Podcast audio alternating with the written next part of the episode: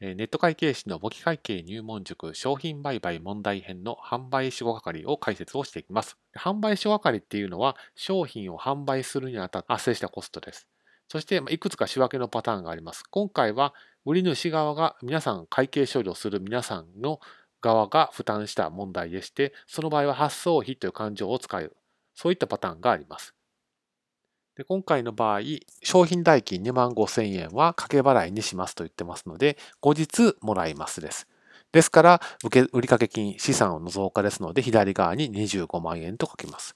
で、これは売上ですから、収益の増加は右側ですから、売上25万円は右側に書きます。そして5000円の代金は何なのかというと、これは販売所係ですから、発送費という費用勘定が左側に発生しますので、左側に書きます。